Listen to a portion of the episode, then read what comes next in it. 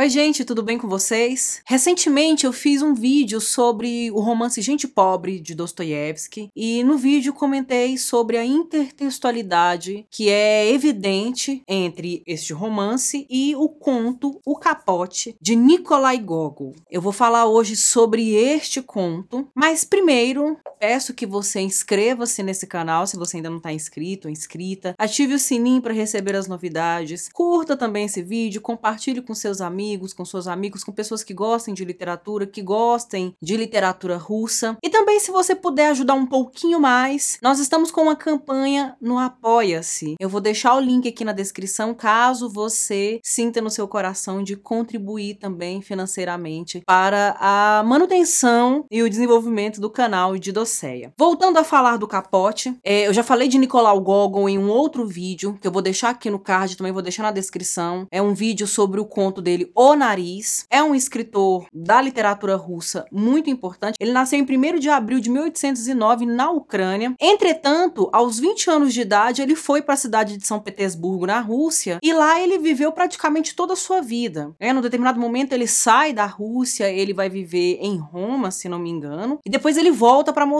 e passa seus últimos dias em Moscou. Então, basicamente, a vida de Gogol foi toda ela na Rússia, ou foi boa parte dela na Rússia, o que gera aí trouxe algumas discussões, alguns embates em relação à nacionalidade dele. O Gogol, ao lado de Pushkin, é um dos escritores mais importantes da literatura russa, porque é como se ele fosse um fundador ou um dos fundadores da literatura russa. O, o Pushkin é considerado o pai da literatura russa, é aquele que realmente vai dar forma, que vai propagar, difundir a cultura russa, mas o, o, o Gogol, ele traz um outro olhar, ele traz elementos da cultura e do folclore ucraniano e mescla isso a vida na cidade, a lógica urbana, a lógica fantástica, então ele vai misturar elementos rurais e folclóricos. Há elementos da modernidade, há elementos urbanos e fantásticos dentro do seu texto, trazendo aí um, um novo tipo de literatura, algo inaugural e que influenciou, arrastou outros grandes escritores atrás de si. Inclusive, né, só para acrescentar um, algumas informações a mais, não vou fazer uma biografia detalhada do Gogol, isso fica para uma outra ocasião, mas ele está inserido no momento chamado de Era de Ouro da Literatura Russa, no século XIX, é, no período do, do, do Império de Pedro Grande. Ele funda a cidade de Petersburgo, de São Petersburgo, justamente para trazer um ar mais ocidental para a cidade, para a cultura. Ele tinha esses ares. Uma cidade que descambasse, desembocasse no mar, que tivesse abertura para o mar. Então,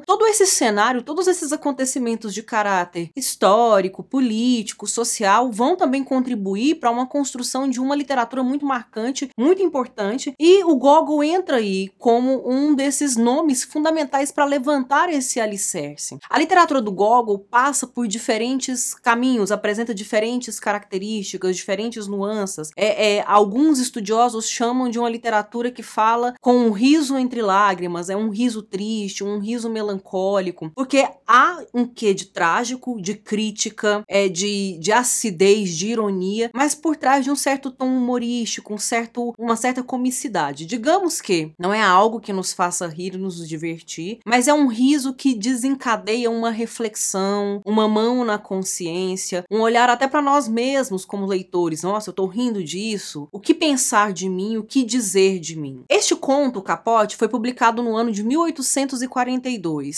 Ele tem uma progressão narrativa muito interessante. É, ele vai fazendo uma espécie de cadência narrativa para contar a história. Ele começa falando primeiro acerca da palavra, então existe um certo tom metalinguístico no texto. Em diversos momentos o narrador conversa com a gente, é um narrador observador, distante, que vai falar sobre a vida de Akakia Kakevich. Olha o nome do personagem, né? Essa sonoridade cacofônica, repetitiva, quase como uma literação mesmo, nessas, nessa consoante, no fonema do K, mas de maneira meio, meio estrangulada, meio cômica, meio não tão séria assim. Então é um personagem que vai evocar esse tipo de atmosfera, que vai estar tá inserido nessa atmosfera e vai, e vai ser colocado, trabalhado assim, tratado assim pelos personagens. Uh, o grande lance do Gogol, talvez, é chamar a atenção de nós, leitores. Será que nós também vamos tratar o Akaki nesse tom de desprezo, de desrespeito? Mas antes de falar disso, é, a narrativa ela tem uma progressão muito interessante. Ela começa falando sobre, sobre a palavra. Ele começa discorrendo sobre nomes, sobre apelidos, ele vai falar um pouco do significado de palavras, ele vai falar um pouco sobre esse trabalho do, do Akaki, que ele é uma espécie de amanuense, é um, é um copista, né? Então ele era um funcionário muito rebaixado que ficava encarregado de copiar documentos, de copiar textos, de passar limpo, de fazer cópias manuais, né? Século XIX,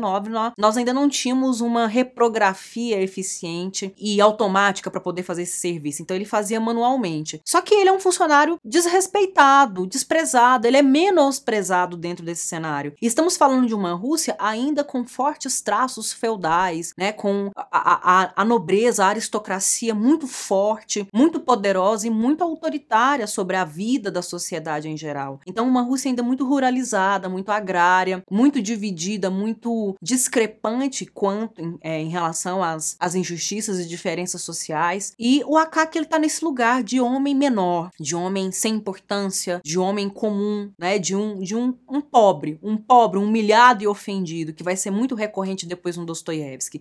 Então, prestem atenção, né? É, é, é, busquem compreender essa linha do tempo. Eu tô falando do. Eu falei primeiro de gente pobre, então comecei do fim pro começo. Eu comecei falando de Dostoiévski, de gente pobre. Agora estou falando do Capote, de Gogol, e depois eu vou falar do Pushkin, o chefe da estação, num outro vídeo, numa outra ocasião. Então observe aí, a gente, eu fiz uma, eu inverti a ordem, mas é essa linha do tempo, começando em Pushkin, que vai dar um tratamento sério ao homem pobre, ao humilhado e ofendido. Depois vem o Gogol também faz, é, direcionar, enfatizar, focar o seu olhar sobre essa figura social, mas com uma certa comicidade, mas é muito importante que vocês entendam que essa comicidade, ela em, é, de maneira alguma vai desrespeitar esse indivíduo. Vai tratar esse indivíduo de maneira caricata, mas esse riso é um riso incômodo, não é um riso confortável. Os certos traços de comicidade não são confortáveis, não são agradáveis pra gente. Até chegar no Dostoiévski, que vai dar um tratamento mais consistente, muito sério, mas a partir da própria voz do humilhado e ofendido. Então aqui nós temos um narrador observador que tá falando desse humilhado e ofendido e de como ele é tratado pela repartição onde ele trabalha, pela sociedade, pelo mundo onde ele vive, onde ele tra onde com quem ele se relaciona, a quem ele serve. Não é o narrador que está debochando dele, mas ele está denunciando, evidenciando isso pra gente. Aí então a gente tem a discussão sobre os termos, sobre as palavras, depois nós temos é, é ele contando sobre o nascimento do Akaki Akakevich, e há um que aqui até de um certo determinismo, porque quando ele vai explicar o nome dele, o sobrenome dele, que é Batmatkin, que significa sapato, tem relação com sapato, né? Então esse indivíduo que fica embaixo, que é pisado, olha de novo, né? Uma referência ao humilhado e ofendido. Esse indivíduo que é metaforizado, é simbolizado na figura de um sapato, aquele que tá sempre embaixo, que é sempre rasteiro, que tá sempre sendo pisoteado. É, ele herdou esse nome do pai e o pai também tem uma sina, teve uma sina, teve um, um,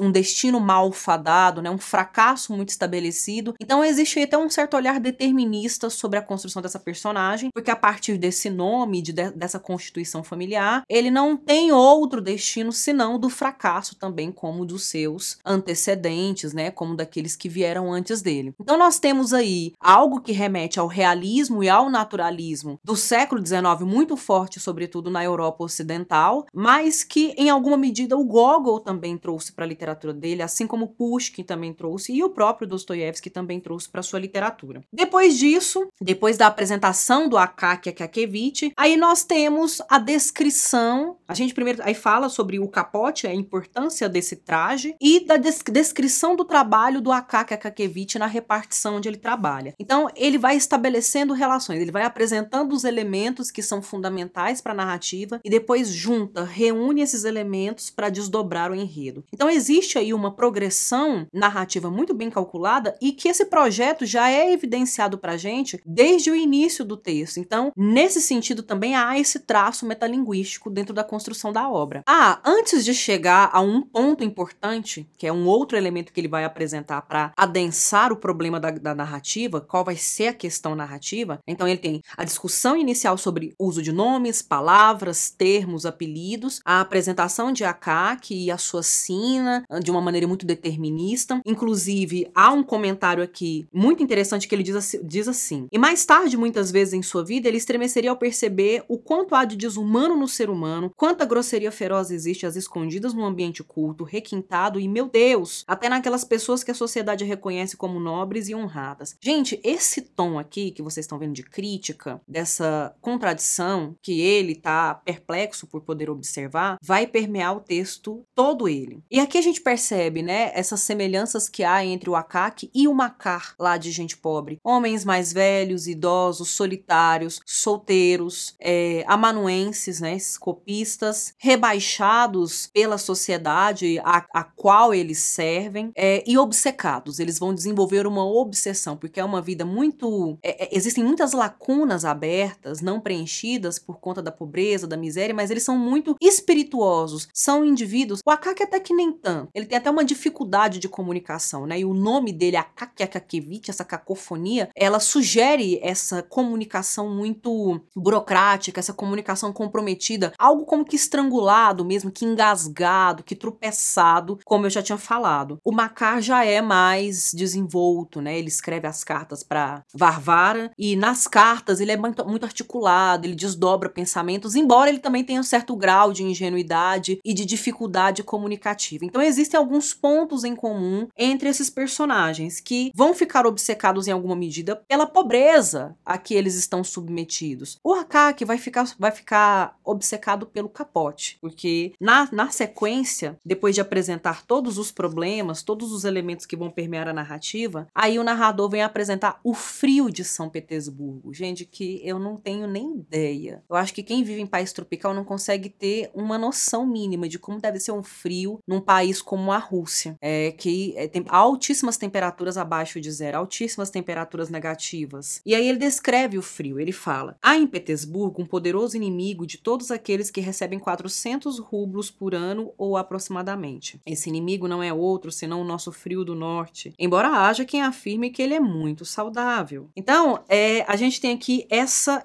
essa informação que é crucial, porque é o frio que vai assolar ainda mais o Akaki Akakevich, que é um homem solitário, já senil, rebaixado socialmente, profissionalmente, tem dificuldade de comunicação e ainda num frio de São Petersburgo, um pobre, pobre, pobre, paupérrimo, num frio de São Petersburgo, o que que ele tem para protegê-lo? Meias, que tá tudo gasto, o narrador vai contando pra gente, mas o elemento mais importante aí, que vai ser o motivo de obsessão dele, é o capote, né? Que é esse casaco que tem uma gola de pele de animais para proteger bastante do frio mesmo, porque é preciso ser pesado, é preciso ser grosso, um tecido realmente de consistência para poder blindar o máximo possível o frio das noites petersburguenses. Mas o que que acontece? Ele ele entra nessa nesse cenário, nessa situação de o capote ser um elemento que vai protegê-lo do frio. E o capote dele tá velho, tá surrado, tá acabado, ele chama de hobby. Ele nem chama mais de capote, de tão acabado que o capote dele tá. Mas o capote também dentro do texto vai simbolizar, vai sinalizar o status social, a posição social. Então ele é maltratado, ele é desprezado, todos zombam dele, todos riem da cara dele, porque o capote dele é totalmente roto, é acabado, né? O, o tecido se pega já tá desmanchando nas mãos. Ele ainda tenta fazer reformas e mais reformas, mas o alfaiate propõe fazer um novo capote. E aí vem o problema da narrativa, porque com muita dificuldade ele vai fazendo um, uma série de contenções de gastos mais além do que ele já fazia, porque ele não tinha dinheiro, ele é pobre, mas ele vai ficando sem comer, ele vai se privando de chá, ele vai se privando de certos elementos básicos da rotina dele para sobrevivência ao frio, para poder economizar dinheiro e comprar tecido, pagar mão de obra, enfim, ter o capote pronto. E fica um belo capote. Pela narrativa, a gente percebe que ou a negociação ali para ele foi até vantajosa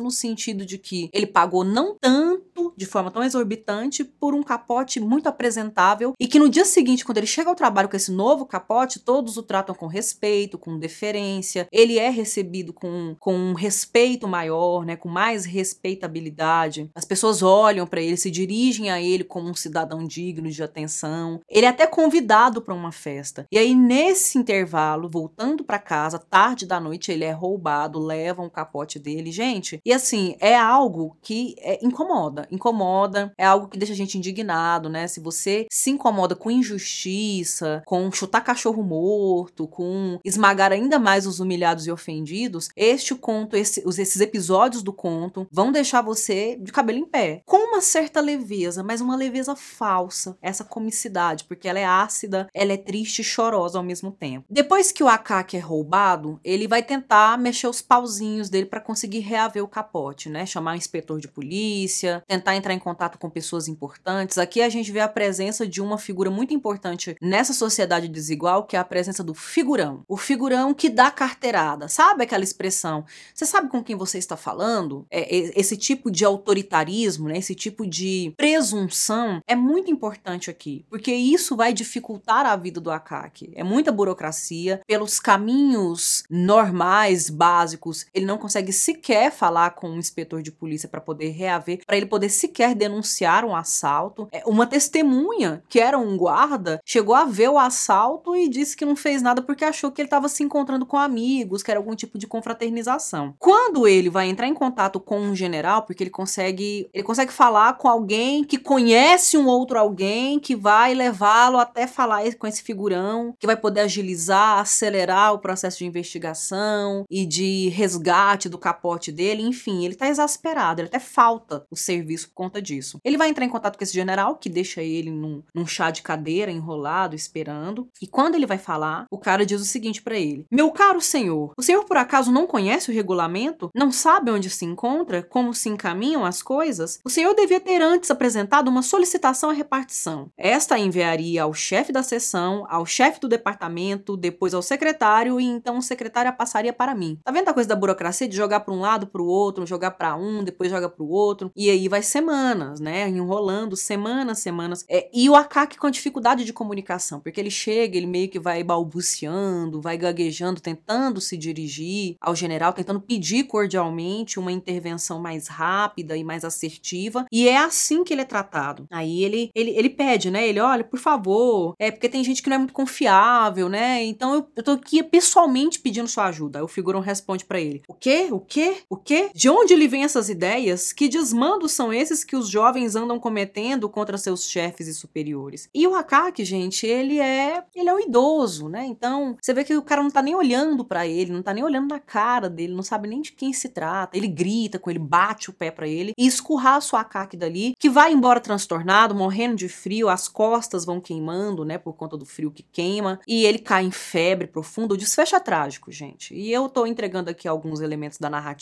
para vocês entenderem os desdobramentos do texto, porque a gente chega num determinado momento da obra que parece ser um desfecho, mas ainda tem algo mais. O Akaki termina morto. Ele fica tão transtornado, desesperado, submetido a esse frio extremo, ele chega em casa delirando, convulsionando, em febre, não se recupera, o médico vai visitar e dá o veredito. Olha, ele tem poucos dias, já tá se despedindo. A gente pensa que o texto se encerra aí, com essa, essa, esse traje, essa tragicidade, né? Esse trágico. Mas aí vem um outro elemento importante dos textos do Gogol. Não esperem narrativas muito é, consistentes, consistentes não, mas digamos lineares no que diz respeito ao realismo. Há forte presença, forte marca de realismo, mas o realismo não é uma força homogênea dentro dos textos do Gogol. Ele sempre vai inserir um elementozinho quê de absurdo, um algo mais insólito. Lembrem do nariz, por exemplo. Aqui a gente tem um elemento sobrenatural, porque o espírito do Akak, o fantasma do Akak, passa a assombrar a cidade de, Petersburgo, de São Petersburgo, indo atrás de todo mundo tentando roubar capotes, até espezinhar e assustar, amedrontar esse general, esse figurão que o tratou tão mal, ele também vai. Então a gente tem essas nuances dentro do texto.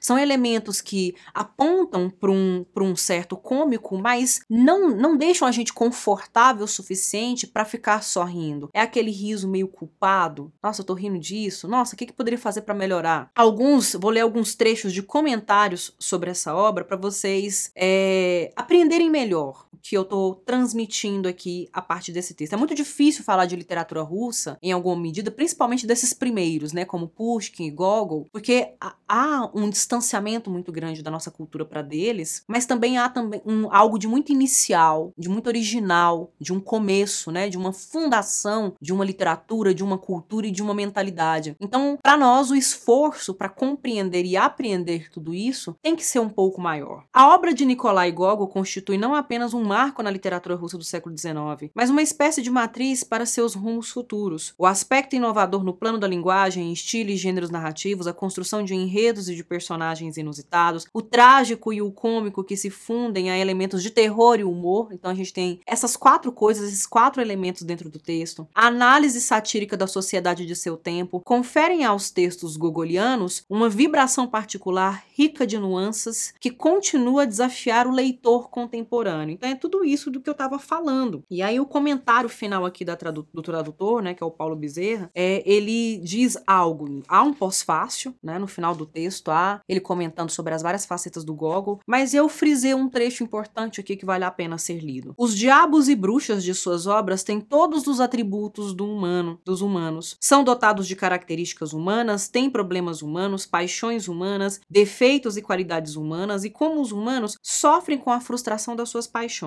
O fantástico a que o autor recorre está mais ligado aos aspectos grotescos e cômicos da vida, combinando-se em sua obra com elementos folclóricos, o humor e a sabedoria popular. Então tudo aqui é humano, demasiadamente humano. Inclusive aquilo que é sobrenatural, que é fantástico, que é inusitado, que é insólito, em alguma medida está atrelado ao realismo humano, ao real humano. Outras duas coisas que merecem ser ponderadas aqui sobre esse conto. Então vocês estão vendo, é um conto, é uma narrativa curta, mas que dá pano para manga. Rende muita discussão, muita reflexão, muito debate. Nós temos o Akaki, que é esse personagem tão caricato e caricato o suficiente para ser colocado dentro de um texto na condição de alienado, de coisificado. Então ele vira uma peça da engrenagem de todo esse sistema, de toda essa máquina que continua funcionando sem ele, que o substitui. Vide depois o Makar em Gente Pobre, né? O Akaki morreu, mas o Makar vem e exerce exatamente o mesmo papel do Akaki dentro da sociedade.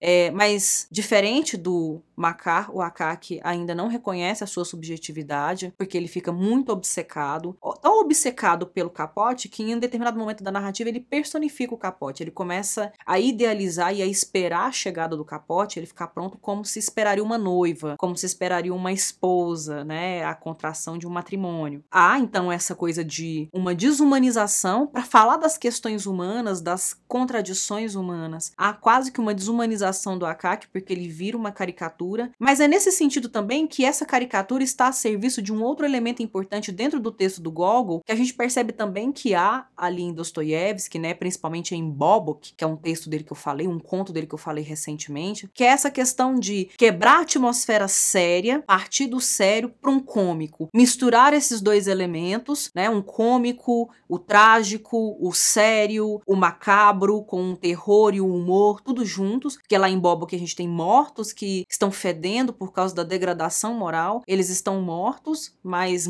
consci a consciência ainda tá, tá ligada e tá ciente das suas imoralidades. Aqui a gente tem um morto que volta do mundo dos mortos, não necessariamente para assustar, para criar um novo enredo de horror absoluto, mas é esse terror mesclado ao humor. Há um quê de carnavalismo, de carnavalesco aí, né? De depois da morte, depois do fim da carne, aí vem uma, um, um outro olhar, um olhar do deboche, vem o olhar da, da sátira, o da ruptura, da irreverência, porque é um fantasma que rompe com todas as leis naturais e sobrenaturais, para mesmo depois de morto sem corpo, ficar obcecado em tentar reaver o seu capote. Então, é nesse sentido que o Gogol vai dosando, dosando né, mesclando diferentes elementos é, que ele trouxe, não só do folclore, do imaginário ucraniano e mescla ao russo, mas a ponto de fundar uma literatura consistente que vai denunciar, mas também evidenciar e descrever a situação da Rússia no século XIX e que até hoje nos chama tanto a atenção. Bem, gente, eu espero que vocês gostem do capote, que vocês gostem desse vídeo. Vai me contando aí nos comentários o que, que vocês acharam desse texto, quais outros elementos vocês perceberam que talvez aqui não passou, que não comentei. Vamos trocando ideia aí, compartilhando leituras e reflexões. Eu agradeço a atenção de vocês, vou ficando por aqui. Até a próxima.